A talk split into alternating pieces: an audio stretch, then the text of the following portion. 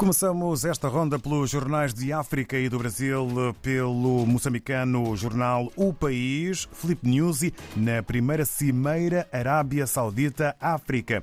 O presidente da República, Felipe Nuzzi, participa hoje em Riad, na primeira Cimeira Arábia Saudita-África, evento que pretende fortalecer a cooperação política, económica e social entre a Arábia Saudita e o continente africano. Destaque fotográfico na capa do país para o provedor da Justiça que reconhece haver corrupção e arrogância nas instituições públicas. Ainda na capa do país, Maputo celebra hoje 136 anos de elevação à categoria de cidade. Vamos até Cabo Verde para olharmos o jornal A Nação. Rui e Janira, de costas viradas, são as duas personalidades que têm direito à maior fotografia na capa deste matutino. PICV a arder. Um outro título para o jornal A Nação hoje.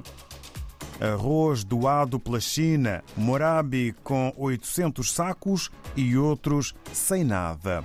Vamos, entretanto, até São Tomé e Príncipe.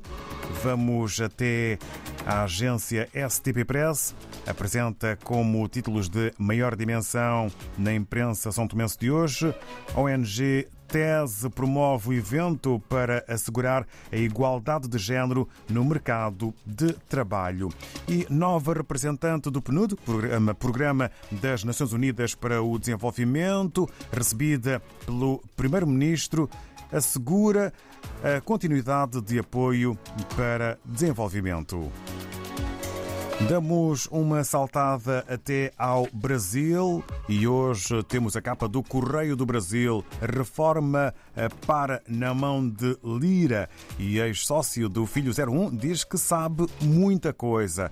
Ainda na capa do Correio do Brasil, Itamaraty aguenta provocação. Regressamos à África para darmos conta dos principais títulos que podemos ler na publicação Democrata na Guiné-Bissau. Governo anuncia encerramento de bombas e contentores que vendem combustíveis. E ainda um outro título: líder do MSD acusa Sissoko Embaló de tentar derrubar o atual governo.